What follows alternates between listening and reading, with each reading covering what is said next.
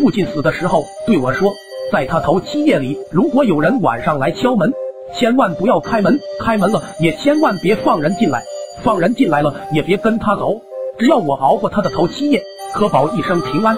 我听着有点玄妙，当我想问怎么一回事的时候，父亲头一歪，咽气了。父亲不是个好人，生前狂喝烂赌，最后酒品不好，总砸东西。他这句不靠谱的临终遗言，在我看来，算是他这辈子对我最有良心的话了。之后我打听父亲后事，父亲生前已经把家里值钱的东西输个精光，死后都是叔婶们筹钱定做了一口薄棺，打算头七过后埋了了事。父亲死后第一夜，是大伯家的小堂妹来陪我。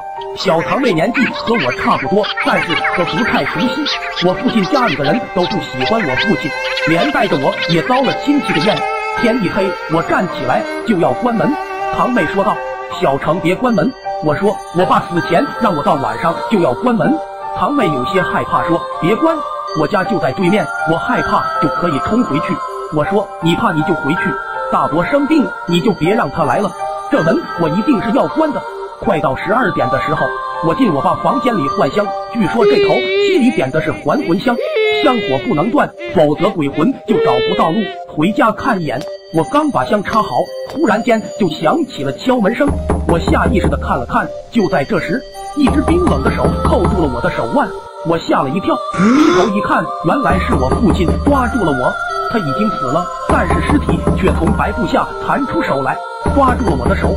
我家有门铃，来人却不按，只是僵硬的敲门。三更半夜，谁来办丧事的家里？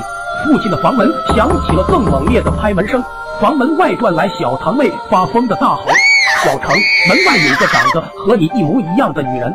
我吃了一惊，正想去看，身子一动，手腕猛地一痛，快要断了。我绝不会开门的。我对父亲的尸体说。父亲听了我的话之后，垂下了手。